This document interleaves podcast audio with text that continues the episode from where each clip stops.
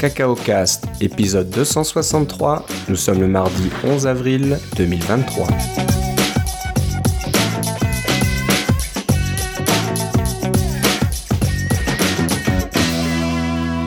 Bonjour et bienvenue à tous dans ce nouvel épisode de Cacao Cast. Comme d'habitude, Philippe Casgrain est avec moi. Comment ça va, Philippe? Ah, ça va, j'ai de l'électricité, Philippe.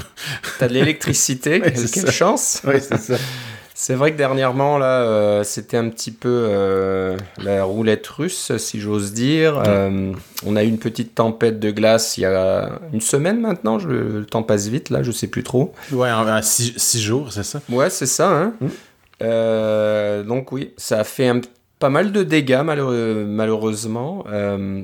Euh, de prime abord, de chez moi, ça avait pas l'air si pire. Puis après, c'est une fois que je sors un petit peu que je vois qu'il y a des branches cassées, il y a même des arbres qui sont euh, tombés à droite à gauche sous le poids de la glace. Et toi, tu vois, t'as pas, de- t'as pas manqué d'électricité, par exemple? J'ai pas manqué d'électricité. J'ai la chance d'habiter dans un quartier où les fils électriques sont enterrés. Ah oui. Donc on n'a pas trop de soucis en général. hein. Ça veut ça veut pas dire qu'on est à l'abri complètement parce que bien l'électricité arrive par des gros pylônes euh, un peu plus loin. Donc euh, bon, s'il y avait des problèmes avec ces pylônes, euh, il y aurait plus d'électricité nulle part. Mais donc on a eu de la chance. Il y en a certains qui ont perdu l'électricité, il y en a qui ont perdu l'internet aussi. Donc là, c'est c'est pas cool non plus. Euh, mais je pense que c'est rentré dans l'ordre hein, quand même depuis. Et puis ça y est, nous, le, la, la température est bien remontée là, donc il fait quand même bien meilleur. Euh, et c'est en train de fondre. Ouais, juste, voilà. hi- hier, il y avait un couvert de glace sur la rivière et ce matin, il y en avait déjà plus. Ah ok. Ouais, Donc déjà tout euh, ne- tout est parti complètement ou euh. Pas mal, ouais. Il en reste un petit peu au bar, mais rien, rien de. Ok, ok. Donc ne pas s'aventurer euh, sur la, la glace qui reste. Non, j'ai vu quelqu'un qui faisait du canot hier.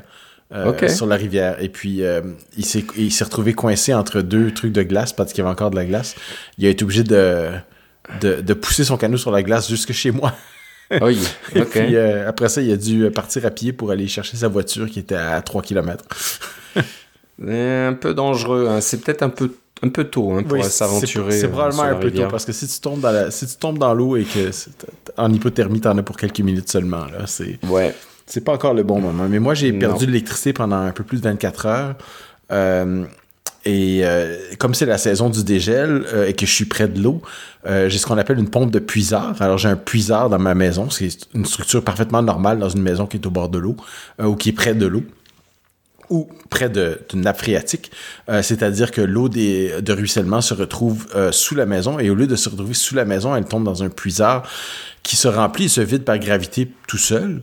Mais s'il se remplit trop vite, il y a une pompe qui va se servir à évacuer le- l'eau de de pluie du puisard euh, loin de la maison.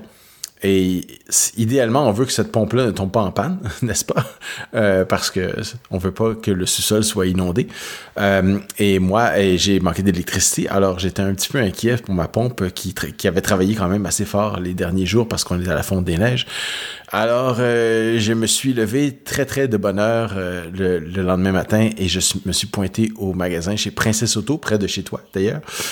Et parce que j'avais vérifié en ligne qu'il y avait des, des petites génératrices et puis j'ai trouvé une petite génératrice comme je voulais et il y en avait trois. Et euh, cinq minutes après, il y en avait zéro.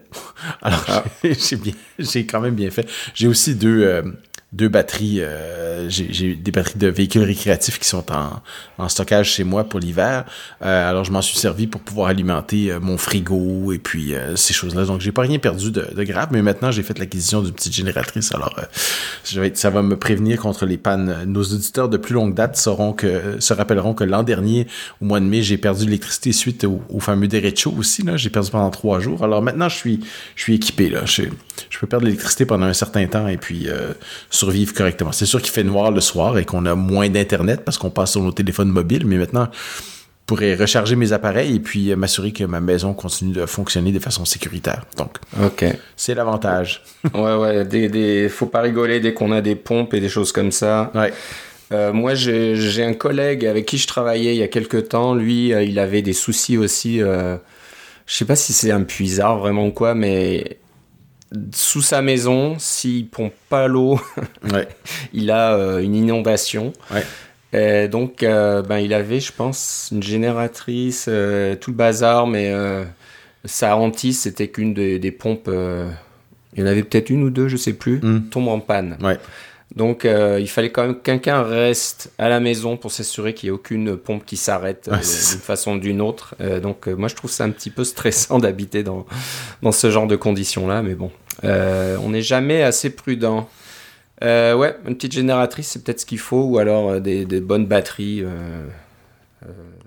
dans la maison. Faudrait, faudrait que je regarde un petit peu ça aussi, moi, de mon côté, pour être un peu plus prêt. Hmm. on- toi, tu as eu trois jours, moi, je pense que nous, on a eu à peu près 24 heures de Ah, c'est- l'année dernière. L'année ouais, dernière, j'ai eu trois jours et puis euh, mais j'avais pas de génératrice, mais j'avais mon, mon petit VR, alors j'ai pu me servir de, de l'alimentation au courant pour et du frigidaire, du, du, du frigo du VR pour stocker les choses euh, et euh, pour faire fonctionner fo- faire fonctionner ma pompe là, ça, ça marchait. Mais là en ce moment, le VR est encore en stockage, alors je n'ai pas de j'ai pas accès au VR et je vais Ouais. pouvoir me prémunir contre les pannes d'électricité même même en hiver. Euh, la bonne nouvelle, c'est que j'ai un chauffage au bois qui est un qui fonctionne quand même assez bien pendant le pour, pour pas avoir trop froid alors ça ça réchauffe la maison c'est bien aussi Ok, bon, bah, t'es, t'es- maintenant, tu es prêt, là. ouais c'est ça exactement Tu peux voir venir. c'est ça Bon, on va pas euh, parler que de nos petites aventures, là. euh, bon, ah mais c'est amusant C'est amusant, c'est sûr. Euh, Donc, un peu après l'enregistrement de notre épisode euh, le précédent, le- l'épisode 262, bah, il se trouve qu'Apple a annoncé les dates de la WWDC 2023. Alors, j'ouvre le site pour vous donner les dates, parce que bien sûr, j'ai pas regardé avant. C'est du 4 au quelque chose, du 5 au 9 juin. C'est ça. euh, Ouais. c'est le même modèle que l'année dernière, c'est-à-dire qu'il y aura uniquement un événement spécial le premier jour à Apple Park. Euh, donc si c'est comme l'année dernière, c'est regarder la présentation vidéo que tout le monde va voir euh, sur Internet, mais vous la verrez en direct si vous avez la chance. euh, bon, si vous avez gagné à la, à la petite tombola, là, on va en parler après. Ou alors que vous êtes dans les médias, bah, vous avez euh, un petit peu le, je sais pas moi, la, la chance de regarder sur un écran géant euh, la vidéo en même temps que tout le monde. Je pense que euh, Tim Cook parle un petit peu avant aux gens. C'est ce qui est arrivé l'an dernier. Alors, ce qui ce qui est pas Ouais. vraiment surprenant, c'est que ça soit la, la, même formule que l'an dernier, comme tu dis, avec cette journée euh, spéciale. Euh, on avait jusqu'à euh, avant-hier, je pense, pour pouvoir jusqu'au quelque chose comme jusqu'au 4 avril pour pouvoir donner notre nom pour essayer de participer à la loterie qui était euh, pour avoir un accès gratuit à, à la WWDC comme ça pour cette journée-là. Euh, les estimés sont que c'était environ 1000 personnes qui allaient pouvoir être sur place. L'avantage, c'est qu'on est sur, euh, on au campus d'Apple, hein, c'est spécial, c'est pas quelque chose qu'on peut faire euh, tout le temps. Mais évidemment, c'est seulement pour une seule journée. Moi, je peux dire que je n'ai pas participé à la WWDC, à cette loterie, même si euh, j'avoue que n'ayant pas participé l'an dernier, j'aurais peut-être voulu peut-être essayer cette année. Mais il s'avère qu'il y avait quelque chose de plus important encore que la WWDC cette semaine-là, qui est euh, la, euh, le, voyons, euh, le- l'exposition annuelle des courtes pointes canadiennes euh, qui se tient à Halifax euh, au, euh, en Nouvelle-Écosse, euh, qui est donc du 7 au 10 juin. Alors moi, euh, cette semaine de juin-là, je suis en Nouvelle-Écosse. Donc la courte pointe. Oui. Ma, ma, ma femme est très, impliquée dans les arts textiles et euh, on veut visiter euh, cette exposition-là qui est canadienne. On a déjà vu des expositions québécoises et des expositions plus régionales. L'exposition canadienne se déplace d'une ville à l'autre, d'une année à l'autre. Elle a déjà été à Montréal il y a quelques années, euh, mais quand c'est à Vancouver, c'est un petit peu loin. Et là, Halifax, c'est euh, c'est pas c'est pas proche, mais c'est un endroit des maritimes qu'on aime beaucoup. Alors on en a profité pour y greffer nos vacances. Donc moi, ce que je vais faire, c'est que je vais probablement euh, euh, télécharger des vidéos de WWDC et puis regarder ça tranquillement pendant que euh, il y a des de, de la courte pointe qui se fait et qui s'évalue. Mais euh, je vais probablement aller au festival de la courte pointe aussi parce que c'est des ces arts textiles là, c'est toujours fascinant de voir comment c'est fait et c'est très très agréable. Donc il va falloir soit dire à Apple de changer leur date, Ouais, c'est leur ou alors euh, au festival de courte pointe de ça. changer sa date. Mais bon, entre aller euh, à, à l'Apple Park et puis euh, accompagner son épouse, je pense qu'il n'y avait pas, il y avait pas photo. Non, puis ça fait quand même. euh. J'ai quand même participé à la WWDC, soit en présentiel ou euh, virtuellement, euh, ch- chaque année. Euh, littéralement, j'ai vraiment toujours pris cette semaine-là pour. Euh, pour en profiter, soit sur place ou, ou même simplement à regarder les vidéos à la maison et des choses comme ça pouvoir, pouvoir le faire. Je suis content d'avoir un emploi qui me permet de faire ça aussi. Mais cette année, on, donne un peu euh, au suivant euh, pour, euh, pour participer. Puis c'est pas, ça sera pas désagréable de regarder des vidéos tranquillement bien assis dans mon petit VR aussi. Là. Ça, va falloir que je trouve de l'internet là, mais ça, ça devrait, ça, devrait s'arranger.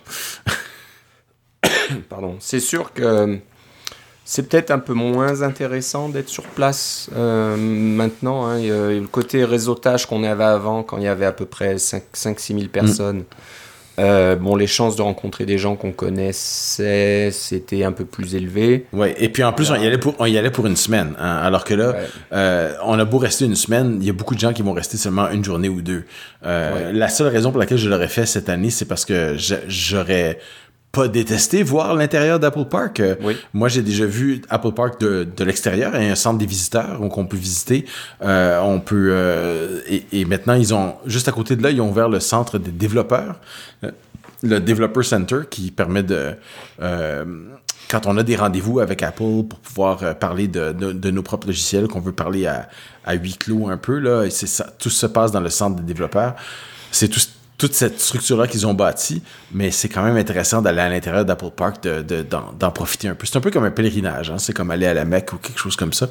Euh, j'aimerais, bien le faire un jour, mais euh, ça ne sera pas cette année. Euh, on, verra. Je pense que la formule qu'ils ont choisie, cette formule hybride entre une journée plus les quatre autres journées de vidéos qui sortent, ça risque de se passer pour quelques années. Évidemment, le passé n'est pas garant de l'avenir. J'ai fait des j'ai participé à plusieurs conférences, alors je sais un peu de quoi je parle, j'en ai même fait moi-même, mais euh, ça me semble être une formule qui, leur plaît bien. Et puis, euh, beaucoup de choses se font en ligne. Hein. Il y a des, euh, des, des, ateliers en ligne, il y a des, des Slack en ligne. On peut, prendre des, rencontres virtuelles avec des ingénieurs Apple au lieu de faire la, file au centre de conférence. Il y a beaucoup, beaucoup d'avantages à le faire pour Apple et pour nous à le faire en, euh, virtuellement. Euh, je pense que la formule est là pour rester, mais si elle ne reste pas, ben, euh, et qu'elle, au, pire, elle va rester comme celle-là. puis au mieux, elle va revenir à comme, comme elle était avant, mais ça, ça risque de prendre encore un certain temps, je pense.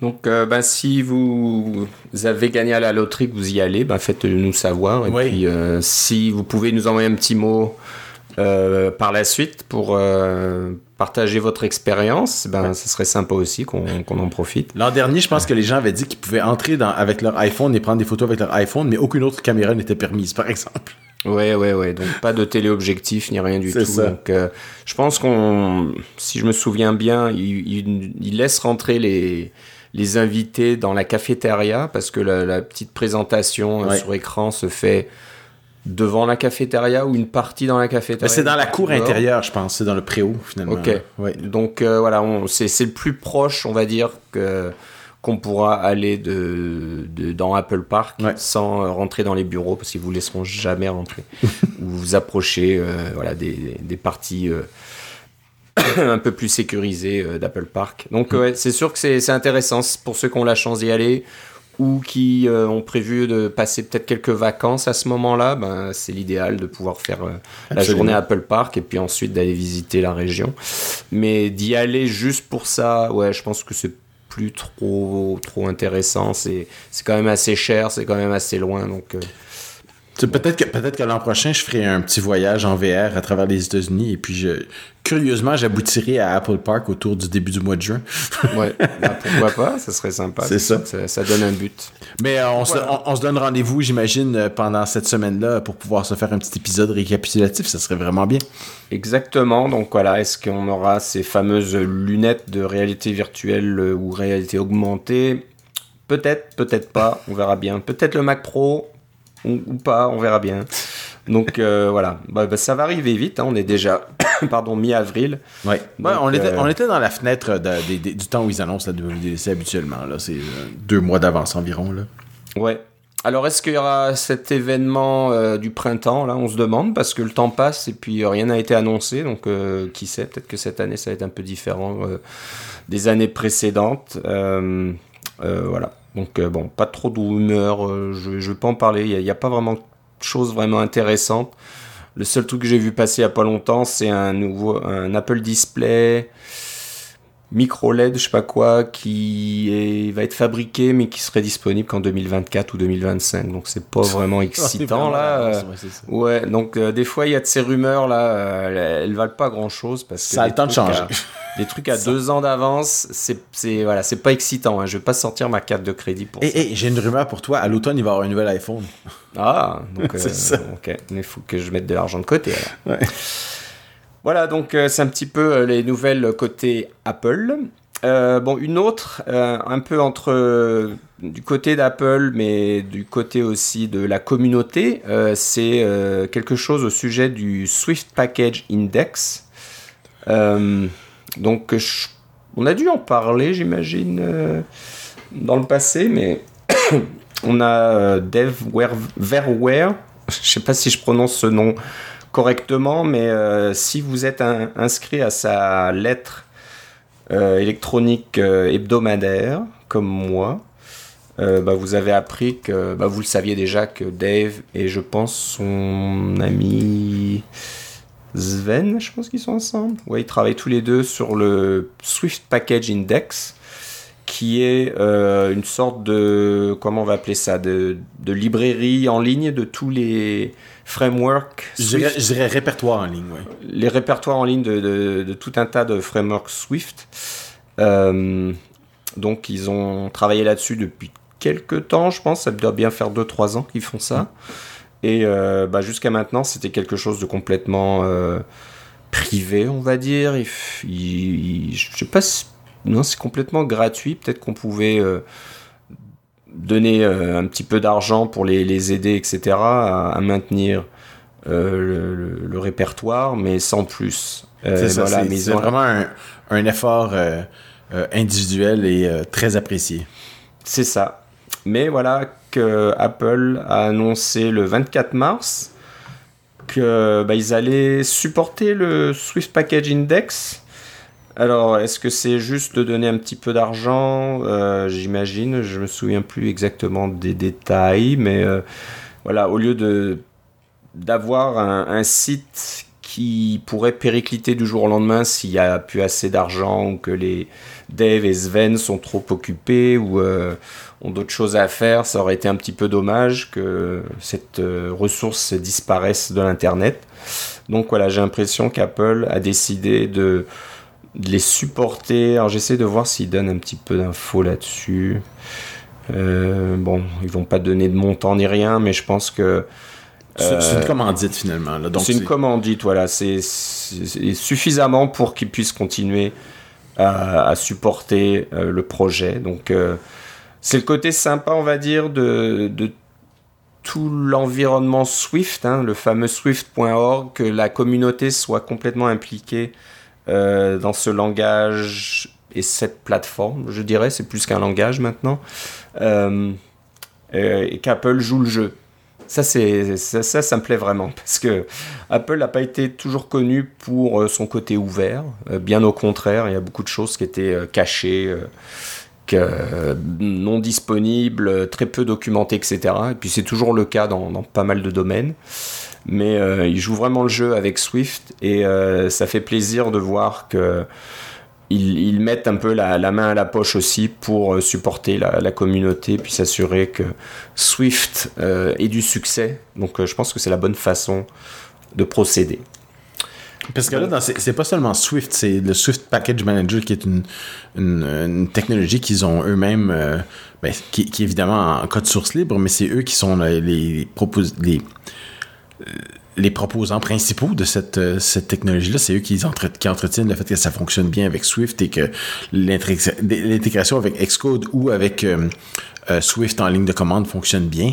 c'est eux qui sont responsables de tout ça. Donc, d'avoir cet index-là qui permet de faciliter la recherche des, des paquets Swift est crucial, je dirais. Un des gros avantages de CocoaPods, le, le le premier vrai euh, système de gestion des, euh, des librairies qui existait pour euh, Mac et iOS, c'était ce répertoire central avec tous les tous les packages qu'il y avait à l'intérieur pour pouvoir tous les pods pardon qu'il y avait à l'intérieur pour pouvoir faire tout ce qu'on voulait. il y avait il y avait un pod pour à peu près tout.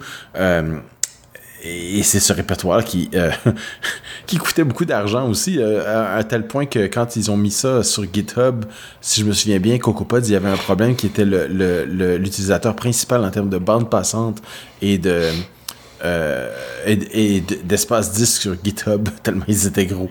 Euh, ils ont été obligés de faire quelque chose de spécial pour chez GitHub pour supporter CocoaPods. Euh, Swift Package Manager, c'est probablement beaucoup plus léger et beaucoup plus euh, simple. D'une part, il y a un peu moins de paquets quand même. Il y a beaucoup moins de paquets Swift que de CocoaPods. Euh, mais c'est en train de. La, courbe est en train de changer. Il y a de moins en moins de gens qui publient euh, des CocoaPods. Il y a de plus en plus de gens qui publient uniquement des, des SPM. mais reste en y a toujours des coûts à l'infrastructure. Alors.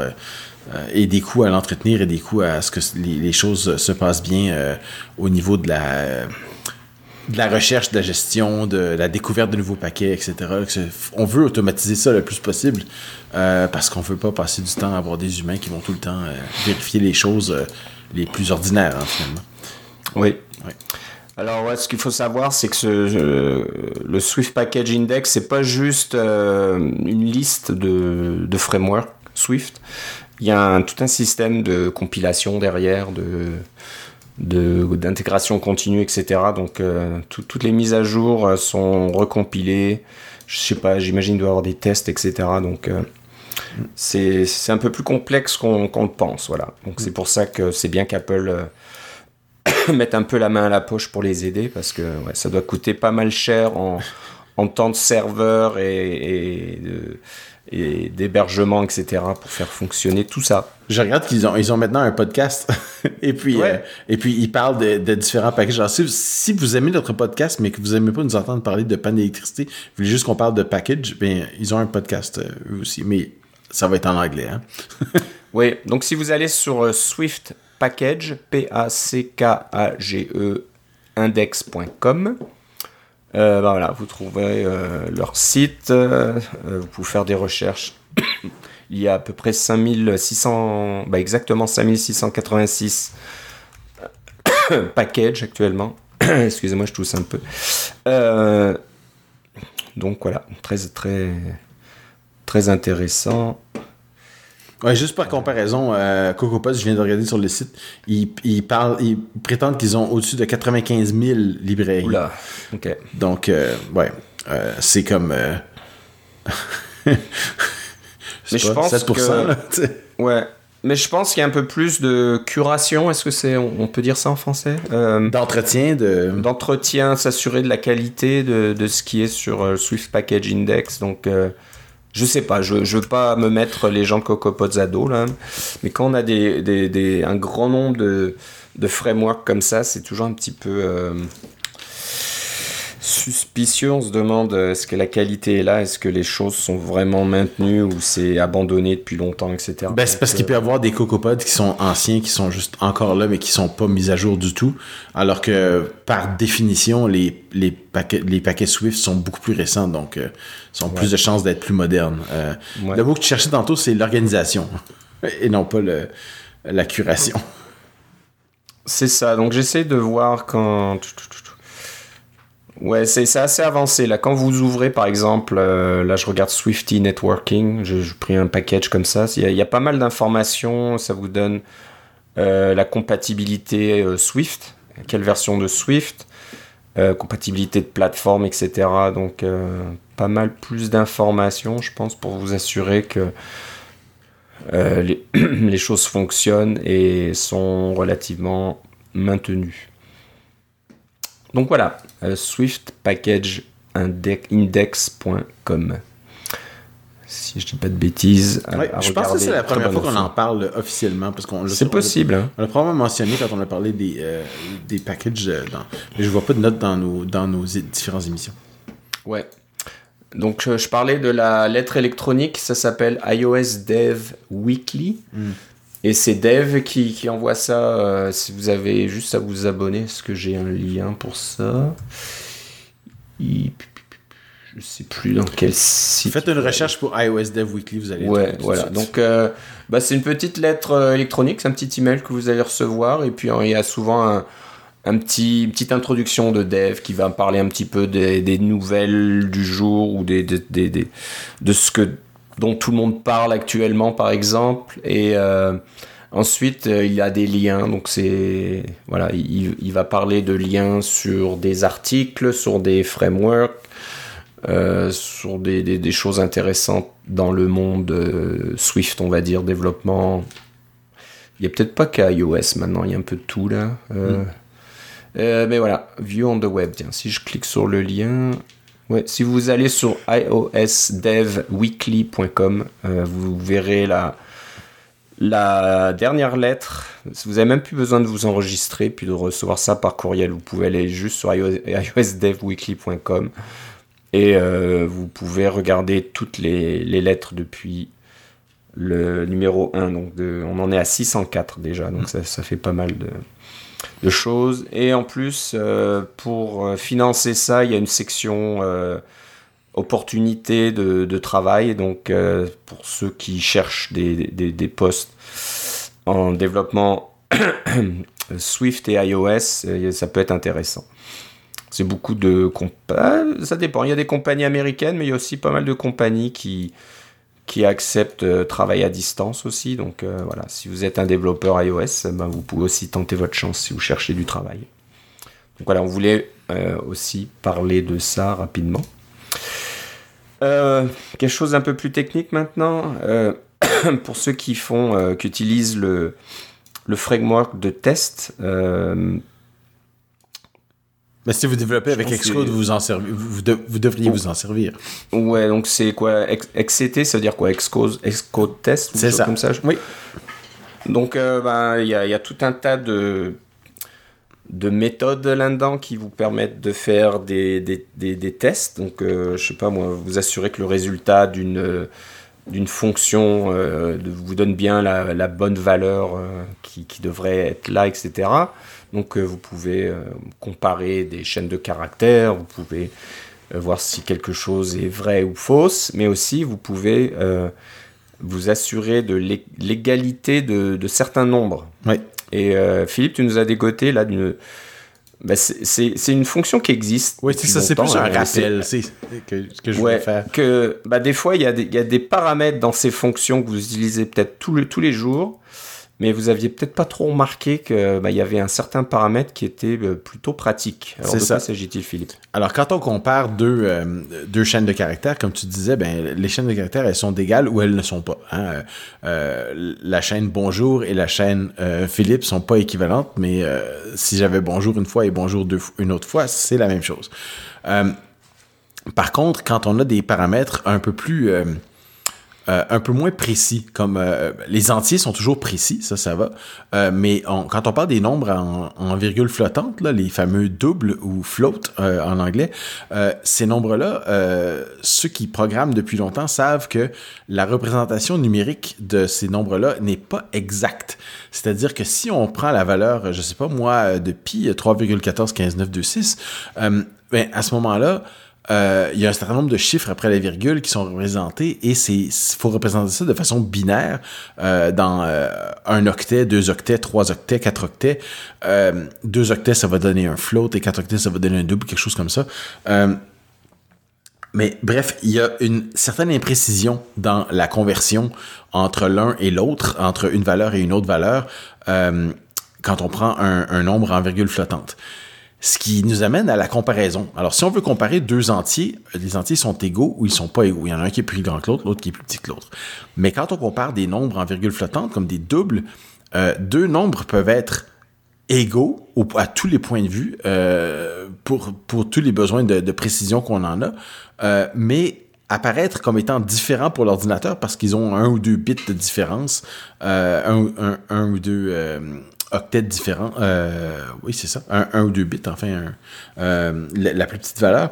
Euh, pour, dire que les, les 0 et les 1 sont pas exactement la même chose. Quand on compare des nombres en virgule flottante comme ça, généralement, ce qu'on fait, c'est qu'on fait la valeur absolue de la différence entre les deux et on regarde si euh, cette valeur-là est plus petite qu'une certaine limite. Par exemple, je sais pas, moi, 10 à la puissance moins 7 ou quelque chose comme ça, pour avoir euh, 7 chiffres après les virgules de, précision. Et puis, si la différence entre les deux est moins que 10 à la puissance moins 7, ben, à ce moment-là, on dit, ben, ils sont égaux, hein, ben, à toute fin pratique. Euh, ça, vous pouvez le faire évidemment dans votre code euh, pour comparer des, euh, ces valeurs-là, vous, et vous le faites peut-être déjà, mais dans la fonction euh, xct assert equal, qui vous permet de comparer deux nombres en virgule flottante, quand vous mettez des, et entre autres, euh, des entiers et des, euh, c'est une macro finalement, là, euh, pour comparer des entiers, des chaînes de caractères et des nombres en virgule flottante, ben quand vous comparez des nombres en virgule flottante, il y a un paramètre supplémentaire qui s'appelle accuracy, qui veut dire précision, euh, qui apparaît dans la liste et qui vous permet de choisir une précision. Par exemple, vous pouvez écrire euh, euh, 0,00001 pour comparer après six chiffres après les, euh, après les virgules et que les chiffres après euh, six chiffres après les virgules ne sont pas importants pour vous. Euh, parce que il faut pas confondre précision et, euh, et euh, valeur et, et valeur valeur à étudier là, parce qu'on peut avoir extrêmement de chiffres après les virgules mais c'est pas nécessairement plus précis. Hein. Donc, je voulais juste vous rappeler qu'il y a euh, quelquefois des petits paramètres comme ça qui apparaissent quand on utilise des types différents que les, euh, les types de base, les entiers, les chaînes, etc., euh, qui peuvent s'avérer très utiles quand on fait nos tests. Voilà, donc non, c'est intéressant hein, parce que, bah, je sais pas, moi, si on fait des, des tests pour des méthodes de calcul en trois dimensions, des choses comme ça, on a besoin d'une certaine précision, mais on n'a pas besoin non plus d'aller euh, 10 chiffres après la virgule euh, ouais. pour afficher quelque chose à l'écran. Alors que si on calcule une trajectoire euh, d'une sonde qui va aller en dehors du système solaire, peut-être que là, on veut aller relativement loin dans les, dans, dans après la, la, après la, le, tu sais la virgule. Tu serais surpris, hein, ça a été fait ce genre de vérification-là, puis euh, euh, ils utilisent pi à 10 décimales parce que la 11e décimale leur apporte rien d'autre que la précision de l'univers tout entier quand ils font ces calculs-là. Ah, ok. C'est pas bon. si, ça prend pas tant de précision que ça pour faire des calculs à la grandeur de l'univers, apparemment. Ok. Bon, bah, je sais pas, moi, c'est peut-être plutôt euh, au niveau atomique, alors peut-être. Oui, c'est ça calculer. Euh... Mais un, un, truc aussi bête que les dates, parce que vous pouvez convertir une date en un nombre euh, en virgule flottante qui représente le, le nombre de secondes qui sont passées depuis euh, généralement le 1er janvier 1970. ben quand on compare deux dates, peut-être que la précision à la milliseconde près est pas si importante que ça. Peut-être que même la précision à la seconde est pas si importante que ça. C'est peut-être la précision à la deux ou trois secondes qui est suffisante pour comparer les dates dans les tests. ça peut valoir la peine de regarder ça aussi. Voilà. Aussi pour les logiciels financiers aussi, hein, des fois. Ou non, pas du tout. Dans les logiciels financiers, par contre, tu vas vouloir utiliser des entiers euh, et euh, pour pouvoir conserver euh, toute la précision nécessaire au niveau des des décimales. généralement, on conserve nous, dans notre système à nous, euh, en, au Canada et aussi en, en Europe, c'est euh, il y a deux décimales. Alors, quand on arrondit, c'est, c'est, ça se trouve être deux décimales, on a des, des cents finalement. Mais il y a certains pays où c'est trois. Euh, je pense que c'est au Japon où c'est trois, ou euh, en Arabie, où euh, il y a trois après la virgule. Alors, la plupart des systèmes vont utiliser un, un système à quatre euh, après la virgule. Mais ça va être des, des calculs qu'on appelle euh, en virgule fixe et non pas en virgule flottante. Donc, ça va toujours être 4 après la, euh, après la virgule pour faire en sorte que tu ne te retrouves pas avec des fractions dessous. Euh, qui peuvent causer des problèmes d'arrondissement plus tard euh, quand tu fais des gros calculs. Hmm. Donc, euh, non, ne jamais, jamais, jamais utiliser des nombres en virgule flottante pour tout ce qui est financier. Euh, en fait, il y a dans les classes de de de fondation, il y a NS number, qui évidemment représente toutes les sortes de nombres, incluant les nombres en virgule flottante. Et mais si vous faites des, des, des calculs avec euh, des financiers, vous utilisez NS decimal number, qui est un, un, une classe qui est conçue pour garder toute la précision nécessaire euh, et ne, ne pas arrondir et ne pas perdre de trucs dans des euh, dans des, des, des, octets qui seraient perdus euh, au niveau de l'arrondissement quand on, on, convertit une, une, un nombre en virgule flottante en un, une série d'octets finalement. Ok, bah c'est intéressant. Je suis content d'avoir euh, abordé le sujet. Alors, ton programme de comptabilité, Philippe, tu vas être obligé de le réécrire maintenant. oh zut, j'avais presque fini, j'allais l'annoncer euh, aujourd'hui. Ouais, Ah c'est- là là. C'est l'erreur numéro un que les gens font quand ils font des, euh, des logiciels euh, qui, qui gèrent de l'argent. C'est d'utiliser, ah ben j'ai, je vais utiliser mon virgule flottante, ça va marcher. Non, non, non, ça semble marcher maintenant, mais ça va te, tu vas te faire avoir plus tard, garanti. Ok, ok, ok. Ah bah, bah, C'était vraiment intéressant. Merci de nous en avoir parlé. Donc voilà, faites attention si euh, vous êtes dans le domaine ou si vous pensez développer quelque chose. Ouais. NS décimal, c'est probablement. C'est ça, exactement. Exactement. Puis à ce moment-là, un S décimal, quand vous faites vos tests unitaires, vous allez utiliser XCT assert equal, mais à ce moment-là, vous allez comparer, vous allez vous retrouver à comparer des entiers. Donc la comparaison va être exacte. Elle n'aura pas besoin d'un paramètre de précision. Ok. Mais comme tu dis très bien, dans des trucs en- de mesure en 3D ou des choses comme ça, euh, la précision à plusieurs chiffres par les virgules, on s'en sert. Ça sert pas à grand chose. Euh, t'as- t'as tout à fait raison pour ce domaine-là. En fait, les, les cartes graphiques, euh, du, temps où je travaillais dans les jeux vidéo, on, vérifiait la, précision numérique qui existe sur les cartes graphiques. Et puis, plus la carte graphique était rapide pour faire le rendu de modèles en 3D et des choses comme ça, moins elle était précise. Alors, il y a eu tout un... On en a, je pense qu'on en a parlé il y a quelques années. Euh, c'était euh, utiliser le processeur euh, graphique pour pouvoir faire des calculs. Euh, ça s'appelait CUDA, je pense. Euh, Nvidia avait ce genre de, de technologie-là et AMD avait un, un truc équivalent pour pouvoir utiliser la puissance monstrueuse de ces cartes graphiques euh, pour pouvoir faire des calculs de précision. Et ça a été plutôt abandonné, ça, parce que la précision des cartes graphiques, honnêtement, elle est pas là. Euh, pas pour les calculs précis. Ça perd des données tout le temps, ça perd des- de, la précision tout le temps. Et c'est pas très grave quand on, on fait des rendus 60 ou 120 fois par seconde sur l'écran pour vous présenter une belle image, euh, parce que c'est toujours autocorrigé. Finalement, le problème se corrige de lui-même euh, tellement on fait de, de rendus euh, simultanés. Mais euh, imaginez si vous euh, faites euh, 120 fois le même calcul sur votre logiciel financier ou sur votre logiciel de simulation financière et que ça dérive tranquillement simplement à cause du matériel que vous utilisez et que vous vous retrouvez avec quelque chose qui est qui, qui n'est pas la bonne réponse parce que vous avez utilisé un, une calculatrice qui fait des erreurs de temps en temps et peut-être même de façon systématique, euh, c'est pas la bonne nouvelle. Ouais, ouais. Ok, bon, bah, c'est bon à savoir tout ça. ok, maintenant on va passer euh, à quelque chose d'un un peu obscur pour moi. Encore Euh, plus je- technique. Un peu, un peu technique euh, pour ceux qui n'utilisent pas ce genre d'outil là. On se demande à quoi ça sert et qu'est-ce que ça fait vraiment. Donc, je parle d'une librairie qui s'appelle LibFuzzer, L-I-B-F-U-Z-Z-E-R. Et ça fait partie de. C'est une, une librairie qui vient avec LLVM, le compilateur euh, utilisé par Swift Entre autres. entre autres. Euh, donc voilà, il y a tout un article de notre ami euh, Jonathan Wright, White. White. White, W-I-G-H-T, et son, son acronyme, on va dire, c'est choix, S-C-H-W-A. Oui. On le voit, bah, on le voyait pas mal sur Twitter. Je pense que maintenant il, maintenant il est sur mastodon.social Oui, c'est ça. at choix, S-C-H-W-A, si vous voulez le suivre. Et euh, bah, il explique ce qu'il fait avec euh, LeapFuzzer. Alors, je vais te laisser en parler parce que je pense que tu l'as utilisé euh, dans le passé. Parce que moi, je n'ai aucune idée à, à quoi ça sert. J'essaie de lire un petit peu la doc et puis je vois pas trop euh, ce que ça fait. OK. Alors, euh, d'abord, juste un, petit, petit rappel historique. Qu'est-ce que ça fait un fuzzer? Parce que ça, c'est LibFuzzer, qui est une implémentation d'un, euh, de cette, euh, cette technique-là. Alors, le, le fuzzing, c'est une technique euh, de, de test qui dit par exemple, vous avez écrit une librairie qui va, euh, comme dans, ton cas, qui va faire, disons, faire un modèle, euh, faire un rendu de modèle en 3D, d'accord? Euh, tu as écrit une librairie comme ça, tu l'as mis dans un package Swift, dans un paquet Swift, et puis tu dis aux gens, vous voulez faire des, rendus de, de 3D, voici ma librairie, euh, elle a des fonctions, vous lui, envoyez une série de, chiffres en virgule flottante, et ça va vous rendre une structure qui- en 3D qui correspond. Alors, vous êtes t'es très fier de ta librairie, mais peut-être que ta librairie a des bugs euh, parce que si on lui envoie des chiffres dans un certain ordre, peut-être que ta librairie plante, peut-être que euh, ta librairie ne gère pas les, euh, des, des valeurs qui sont très hautes ou très basses. Mais toi, tu vas te dire, Moi, je suis un développeur intelligent, je vais écrire des tests unitaires pour tout ça.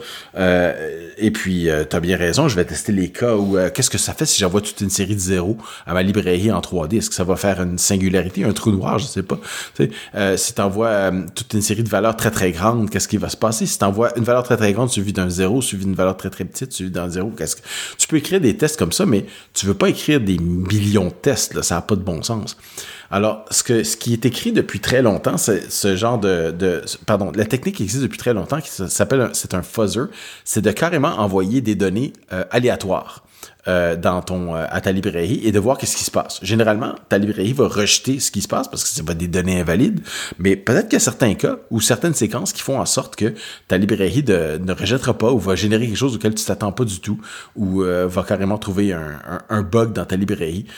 Alors, euh, LibFuzzer, c'est une implémentation de cette technique-là. Donc, euh, on lui donne une petite recette et puis on lui dit, bon, ben, génère des données de cette façon-là parce que c'est clair que si on fait juste générer du, du bruit aléatoire, c'est pas très intéressant. Il faut envoyer du bruit structuré, comme dans ton application en 3D. Si, si ton entrée, c'est une un, tableau avec une série de valeurs en virgule flottante, ben euh, on, peut lui dire à, à de générer des valeurs en virgule flottante des présentées sous forme de tableau, par exemple. On veut lui dire de générer euh, des chaînes de caractères et puis de leur une petite structure comme faire du semblant que c'est du JSON ou que semblant que c'est du XML. Euh, dans le cas de, Jonathan, lui, il, il, avait, il avait créé un, un, une librairie qui euh, fait des rendus de fichiers SVG, qui sont une forme de fichier XML. Donc, les fichiers ont déjà une certaine structure, mais peut-être que cette structure-là, elle a des problèmes ou des problèmes qui ont été causés par un truc aléatoire ou des choses comme ça. Alors, en utilisant LibFuzzer, il a réussi à euh, trouver des bugs dans sa librairie. Et puis là, quand je dis trouver des bugs, euh, la librairie générait des tests qui roulaient, euh, elle générait jusqu'à 125 tests par seconde. Donc, euh, un, test avec des valeurs aléatoires, euh, appelle, appelle ta fonction, voit le résultat, il faisait ça 120 fois dans une seconde. Alors, fait ça pendant euh, quelques minutes à des heures. Alors, ça peut être très, très long, ce genre de truc-là, mais c'est une bonne technique pour vérifier si votre votre librairie est quand même robuste et va être robuste dans le vrai monde. Euh, si vous avez quelque chose que vous allez exposer aux données des utilisateurs ou à, d'autres programmeurs, ça peut être un outil très intéressant dans votre boîte de développement. Mais voilà pour le rappel. Euh, ce que euh, le lien que vous avez dans les notes de l'émission sur le, le, site GitHub de, Jonathan, c'est comment euh, utiliser LibFuzzer avec le langage Swift. Parce que LibFuzzer, euh, comme tu dis, est intégré à LLVM. Donc, euh, il faut avoir d'abord téléchargé le, la, la série de, de compilateurs LLVM, avoir une installation locale. On peut pas juste utiliser celui qui est dans Xcode. Là. Et puis, le, il vous donne un bon, euh, j'ai trouvé que c'était un bon aperçu de comment tout installer ça et le faire fonctionner euh, dans votre programme. Euh, ben, c'est clair que lui, il le fait dans son programme à lui, mais ce qu'il fait, c'est il l'a décrit, il a bien écrit et il l'a fait de façon suffisamment générique qu'à mon avis, vous pouvez l'adapter pour vos propres besoins ou même juste lire un peu sur comment ça, comment ça fonctionne et peut-être même répliquer ce que lui a fait. Euh, ça peut être, euh, ça peut être très intéressant. Donc, je trouvais que c'était une bonne, un bon artefact, une bonne chose à, à conserver si vous êtes le moindrement intéressé par euh, la technique du fuzzing pour euh, vérifier les, euh, les entrées. moi, j'ai déjà utilisé cette technique-là dans le, dans le passé parce que j'ai travaillé, comme je disais tantôt, dans, un, dans le domaine des jeux vidéo. Et nous, ce qu'on faisait, c'est qu'on prenait on, on, on, réimplémentait l'API Windows, mais pour tourner sur Linux et sur le Mac. Alors, les, les plus anciens sauront que c'est le programme Wine qu'on a, donc le, le le truc qui n'est pas un émulateur de Windows, mais plutôt une réimplémentation de l'architecture Windows, eh bien, il fallait aussi qu'on soit suffisamment robuste pour pouvoir euh, prendre toutes sortes et, euh, et, implémenter toutes sortes de, de valeurs d'entrée et de sortie pour les différentes fonctions du, du système Windows. Alors, on n'allait pas écrire tous les tests à la main. On utilisait des, euh, euh, des fuzzers comme ça pour envoyer des données un peu plus aléatoires.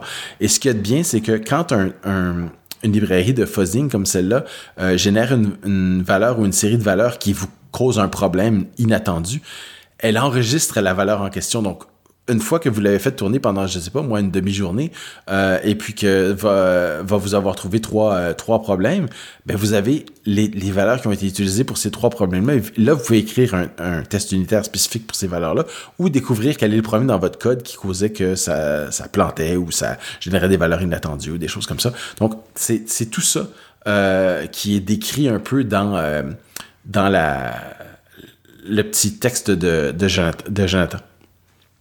Ouais, donc ça donne un petit peu le, le, la, la, la, recette à suivre hein, pour ça. faire tout ça. donc il y a un petit peu de code à écrire de votre côté pour que Mais ça, il y en a toujours. Bah, c'est ça, puisse appeler euh, votre. Comment il appelle ça Votre fonction de fuzzing, là C'est ça. Un truc comme ça. Un et- peu la recette, finalement. C'est la recette de, de comment, comment vous attendez à ce que vos données soient générées. C'est ça. Donc euh, voilà, ça, ça vous donne cette info. Puis après, euh, en ligne de commande, vous allez euh, exécuter euh, le- votre fuzzer. Et puis comme tu dis, ça va exécuter beaucoup, beaucoup de tests. Là, il parle donc de 256 tests par seconde, je pense, peut-être pour son l'exemple qui est donné euh, sur le site. Euh, Mm. Mais euh, voilà, ça va faire... une- Ça va vraiment euh, torturer, on va dire, votre code C'est ça, exactement. pour trouver tous les défauts. Donc voilà, un bon, un bon testeur en général euh, trouve les, les, les cas limites, on va dire, dans votre code en, en mettant des, des données qui sont pas vraiment euh, attendues. Mais voilà, on peut pas faire ça à la main comme tu le disais. Autant avoir des outils qui permettent de faire ça d'une façon automatique. Et si vous êtes un, un testeur en contrôle de qualité, ça peut être un outil très intéressant aussi pour, euh, à rajouter dans votre boîte à outils. Exactement. Exactement. J'ai travaillé avec un testeur dans le passé, là, euh, quand je travaillais chez IBM, il était vraiment très bon. C'était le genre de testeur, même pour des interfaces utilisateurs, c'était très manuel, et ça utilisait pas forcément euh, euh, des, des outils perfectionnés.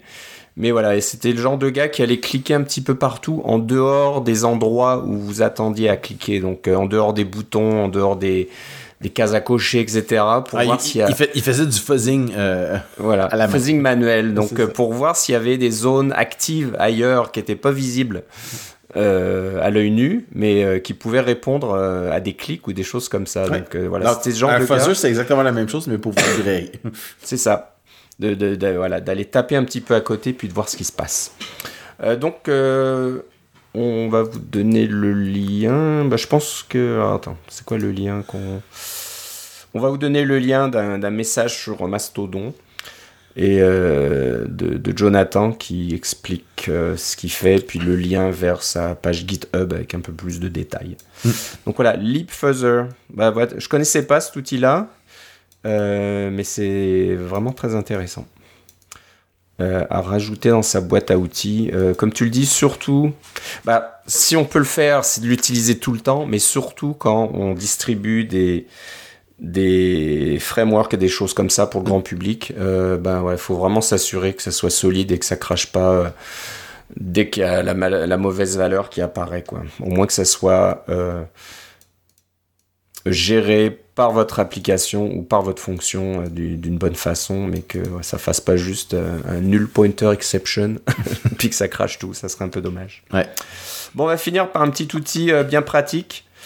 Euh, bah, je pensais à, je sais pas moi, notre époque, on fait beaucoup de, réunions en ligne, par exemple. Et euh, des fois, on partage son écran. hein. donc, on fait un Zoom, un Teams, un, Skype, un Slack ou je sais pas quoi. Et euh, si on fait une présentation devant beaucoup de monde, bah, la dernière chose qu'on veut, c'est que tout le monde voit, par exemple, votre écran et ce qu'il y a dessus? Alors, euh, bon, il y en a qui nettoient bien euh, leur écran, il y a très peu de dossiers, Et quand on dit écran, on, dit, on parle du bureau. Hein? du bureau, voilà, Ouais. par- pardon, donc euh, de, de votre bureau. Mais des fois, on peut avoir tout un tas de choses là-dedans. On peut avoir ses photos de vacances, on peut avoir ses, bah, ses comptes, par exemple, ses comptes financiers, ses, ses projets pour, pour les vacances suivantes, bon, bah, tout un tas de fichiers là-dessus. Et euh, bah, c'est sûr que ça donne un peu une sueur froide si euh, vous avez laissé quelque chose traîner. Comme aurait dit Molière s'il était, de- euh, en, en conférence Zoom, cachez ce dossier que je ne saurais, ce bureau que je ne saurais voir. Exactement. Donc voilà. Que faire dans ce cas-là? Vous n'allez pas commencer à. Vous n'avez pas le temps, de toute façon, de, de déplacer les icônes, de nettoyer votre. Pas juste ça, vous voulez les remettre après parce que c'est votre, c'est votre désordre à vous. Vous êtes habitué de vivre dedans. Voilà. Alors, comment faire dans ce cas-là? Eh ben, euh, Philippe, tu nous as dégoté une application qui s'appelle Backdrop X, Oui.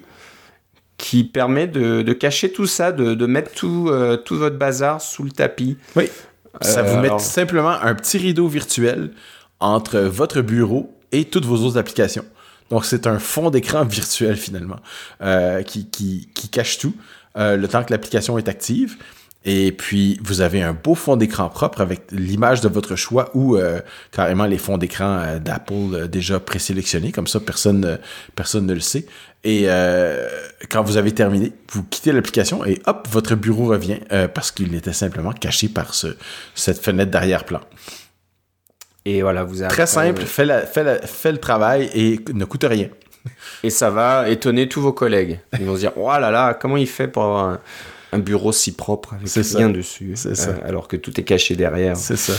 Et je sais que certains d'entre nous, alors moi je le fais peut-être fais peut-être pas trop, mais je vois beaucoup des fois des des bureaux qui sont remplis d'icônes. Le, le Ouais. bureau est le système de classement et de rangement pour Oui. certaines personnes. Et, et les- et ces personnes savent très bien où sont toutes les choses. Ouais, donc euh, à la limite, c'est tout est là, tout ça ma- tout marche, mais bon là, c'est comme si euh, vous aviez un vrai bureau euh, physique avec des piles et des piles de dossiers, Ouais. Un petit peu partout, euh, avec tout juste la place de, de, de mettre un clavier puis une souris. Ouais. Donc voilà, il y en a qui aiment gérer les choses comme ça, tout est tout est sous les yeux, plus facile à trouver. Mais voilà, c'est quelque chose qu'on veut peut-être pas montrer à tout le monde, surtout quand on fait des, des, des conférences et qu'on partage son bureau. Euh, voilà, donc c'est le l'outil idéal qui est gratuit, je pense. Oui. hein. donc c'est sur le, le App Store. Vous faites une recherche backdrop espace X et vous trouvez cette petite- application développée par Jonathan Gary. Euh, Gary, j'imagine, G-A-R-Y, euh, qui, a, qui a développé ça. C'est vraiment une, une très bonne idée.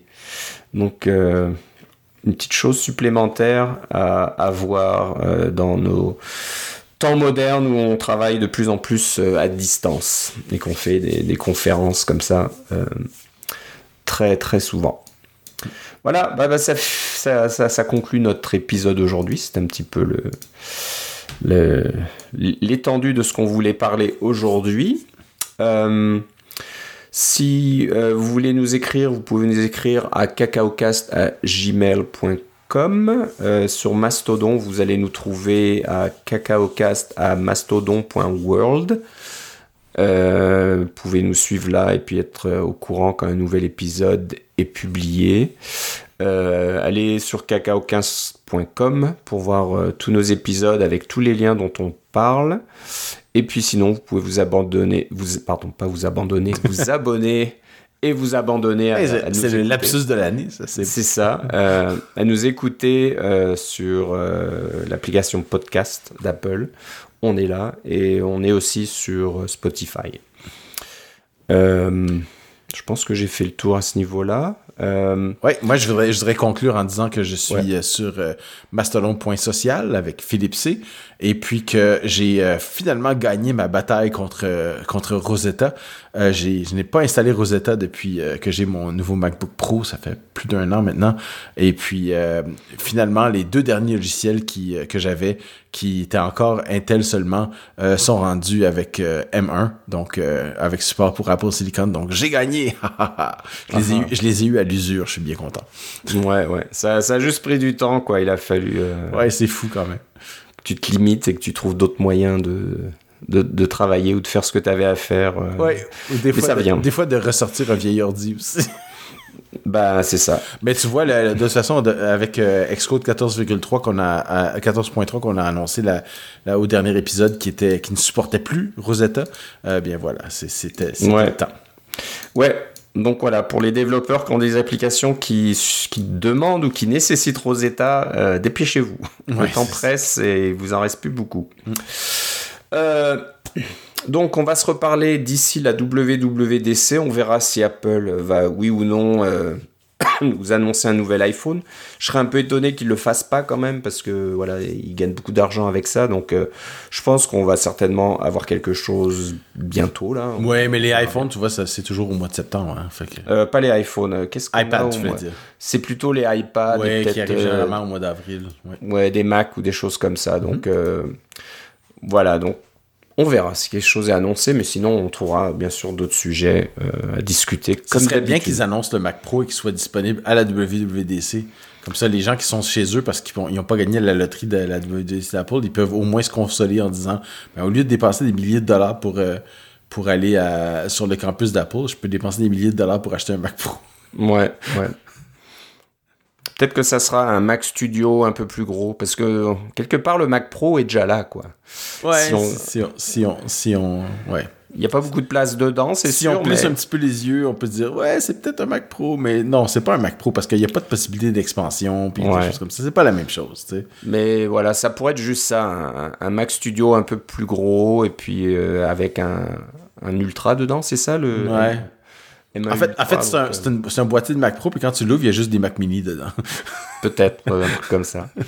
Mais bon, on a, on a hâte de le voir. C'est sûr qu'il y a, il y a eu un problème. Il s'est passé quelque chose où le, voilà, ils, ont annoncé quelque chose un peu trop tôt. C'est officiel, hein, parce qu'ils en, ils en ont parlé euh, dans la présentation du M2, je crois. Ouais. Euh, C'était pas le Ouais, c'est peut-être le M2. En, disant euh, Ah oui, puis il y a un, autre ordinateur dont on n'a pas parlé. Puis euh, après ça, ils vont nous dire que c'est l'iMac Pro, là, mais ça c'est. Non, non, non. il, y en a un autre, mais on en parlera plus tard. Donc voilà, le plus tard devrait. S'il n'arrive pas à la WWDC, là, il y a, y a, vraiment un gros problème. C'est que. Euh, il n'y aura plus de Mac Pro et comme je te disais, ça sera, si vous voulez quelque chose de pro, ça sera le Mac Studio et puis point à la ligne. Mm. donc voilà, bah, on, verra. Peut-être qu'il y aura des rumeurs, peut-être qu'il y aura des choses la prochaine fois. on en parlera bien sûr. Bon, bah, c'est tout pour aujourd'hui. Je te remercie, Philippe. Moi aussi, Philippe. On se reparle une prochaine fois. Salut.